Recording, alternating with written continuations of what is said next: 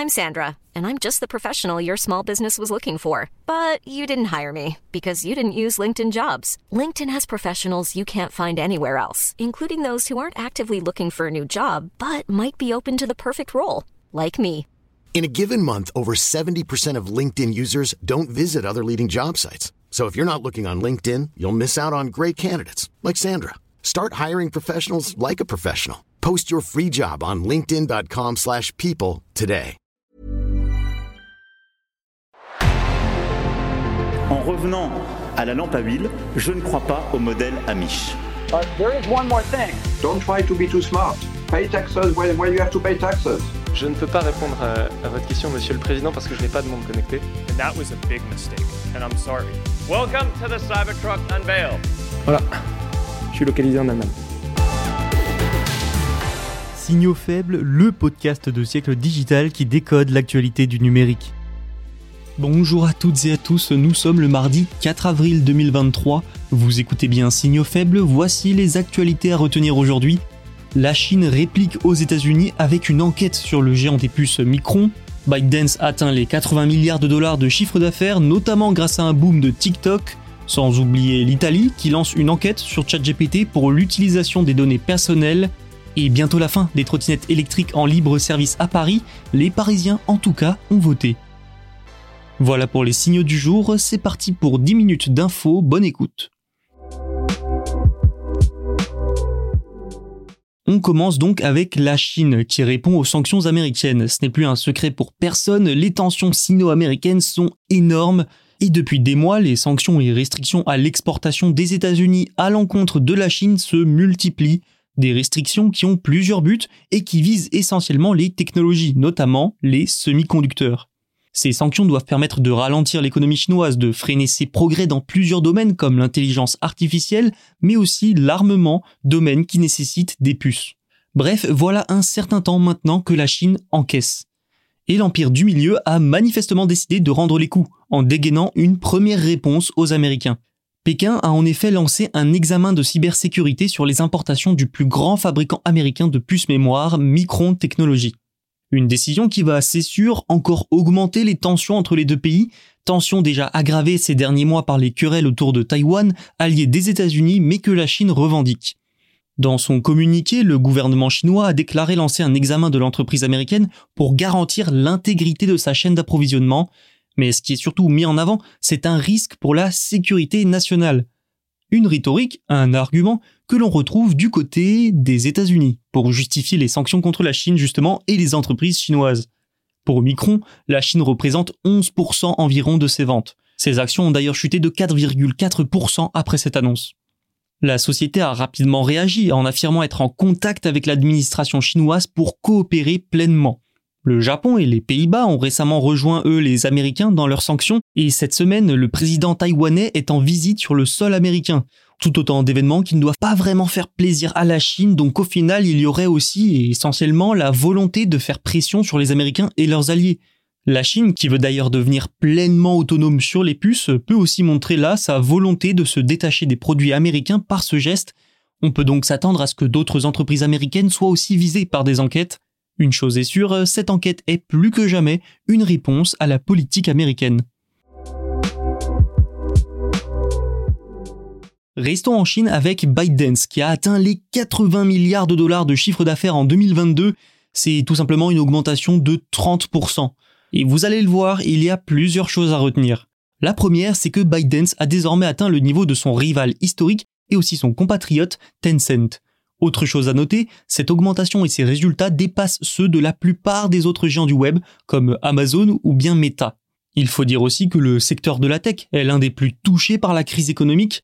Enfin, le dernier élément à retenir, c'est que tout cela a été en partie rendu possible grâce aux résultats de TikTok qui sont bons. Et ça peut sembler étonnant vu la situation du réseau social. On parle quand même d'une plateforme qui enchaîne les bad buzz. Hein. Elle est sous le coup de plusieurs enquêtes en Europe, au Royaume-Uni, aux États-Unis, Plusieurs administrations l'ont interdit sur leurs appareils, comme au Canada ou encore la Commission européenne, et les Américains réfléchissent même à une interdiction pure et simple sur leur territoire, comme l'a déjà fait l'Inde. Donc en termes d'image et de stabilité, TikTok a vu mieux. Et ce n'est pas fini. En tant que réseau social, TikTok a un modèle économique qui repose en grande partie sur la publicité, sur les annonceurs, comme la plupart de ses concurrents. Sauf que comme la tech, le marché de la publicité en ligne souffre énormément de la crise. Meta en est la preuve ultime.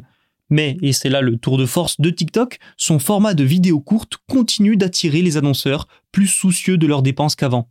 Le réseau social a aussi dépassé les 150 millions d'utilisateurs en Amérique. Bref, tout ne va pas si mal. ByteDance n'a toutefois pas échappé aux réductions des coûts. Hein. La crise économique est bien là, il faut rationaliser les dépenses sans oublier la politique zéro Covid de Pékin qui a fait très très mal en 2022. Certains projets, notamment dans les jeux vidéo, ont donc été repoussés, voire tout bonnement annulés. Mais cette croissance soutenue malgré tout du géant chinois pourrait bien finir par redonner confiance aux investisseurs plus frileux ces derniers temps. Actuellement, le groupe serait même valorisé à 220 milliards de dollars, l'objectif étant de 300. Retour en Europe maintenant et plus particulièrement en Italie. Les autorités y ont lancé une enquête, une enquête contre ChatGPT, l'intelligence artificielle générative d'OpenAI, et c'est une première en Europe. Alors qu'est-il reproché aux robots conversationnels? Selon Comscore, ChatGPT compte 1,4 million d'utilisateurs dans le pays. Un constat et des capacités très avancées qui font de ChatGPT un danger pour l'emploi selon une grande partie de la presse transalpine. Mais ce n'est pas cela qui a poussé la CNIL italienne, l'autorité nationale de protection des données personnelles, à ouvrir une enquête. Cette dernière a expliqué dans un communiqué que la collecte de données de ChatGPT est temporairement bloquée en Italie et donc OpenAI ne peut tout simplement pas utiliser les données des utilisateurs pour entraîner son algorithme. C'est une décision à effet immédiat parce que la CNIL italienne reproche à l'entreprise et à ChatGPT de ne pas respecter la loi sur les données personnelles, tout simplement. L'autorité reproche enfin à l'IA l'absence d'informations sur la façon dont sont récoltées les dites données, ainsi que, je cite, l'absence d'une base juridique justifiant le recueil et la conservation en masse des données personnelles. L'Italie entend aussi s'attaquer à la protection des mineurs, vous ne le saviez peut-être pas, mais ChatGPT est normalement utilisable pour les plus de 13 ans uniquement, sauf que, comme souvent, rien ne permet stricto sensu de vérifier l'âge des utilisateurs. Résultat, l'autorité italienne estime que des mineurs peuvent être exposés à des contenus ne correspondant pas à leur niveau de développement. Aussi, la semaine dernière, l'agence de police européenne Europol a affirmé que des criminels pourraient bien tirer parti de cette intelligence artificielle pour commettre des fraudes et autres cybercrimes. Pour compléter un peu ce tableau, ce contexte, Elon Musk et des centaines d'experts ont signé mercredi dernier un appel pour une pause de 6 mois dans la recherche sur les IA plus puissantes que ChatGPT 4, en évoquant notamment des risques majeurs pour l'humanité. Au final, tout ça, ça démontre une chose à l'heure où l'Union européenne prépare son Artificial Intelligence Act, ChatGPT suscite plus que jamais de grandes inquiétudes. OpenAI a désormais 20 jours pour répondre aux autorités, au-delà, elle s'expose à une amende pouvant atteindre 20 millions d'euros ou 4% du chiffre d'affaires mondial. Certains diront que ce n'est pas grand-chose pour une entreprise comme OpenAI, et c'est vrai, mais la symbolique, elle, sera forte. Il se pourrait bien qu'il n'y ait plus de trottinettes électriques dans la capitale française d'ici peu. Et oui, les Parisiens étaient appelés ce week-end à voter pour l'interdiction ou non de ces engins motorisés, souvent décriés dans leur ville. Et la réponse des votants est sans appel. C'est près de 90% des votes qui se sont prononcés pour une interdiction, selon la mairie. Notons tout de même la très faible participation, inférieure à 8% selon l'AFP. Anne Hidalgo, la maire de la ville, s'était pour sa part déjà engagée à respecter purement et simplement le résultat. Elle a même fait campagne contre les trottinettes. Les trottinettes électriques en libre service seront donc interdites dans la capitale dès le 31 août prochain. Cette date correspond à la fin des contrats qui lient Paris à Lime, Thiers et Dot, les trois fournisseurs de trottinettes. La ville lumière deviendra ainsi la première capitale européenne à les interdire. Depuis longtemps, elles sont accusées de nombreux maux par leurs détracteurs. Parmi eux, être abandonnées n'importe où dans l'espace public, frôler des piétons sur les trottoirs, un mauvais bilan carbone aussi, de par leur fabrication, sans oublier les accidents.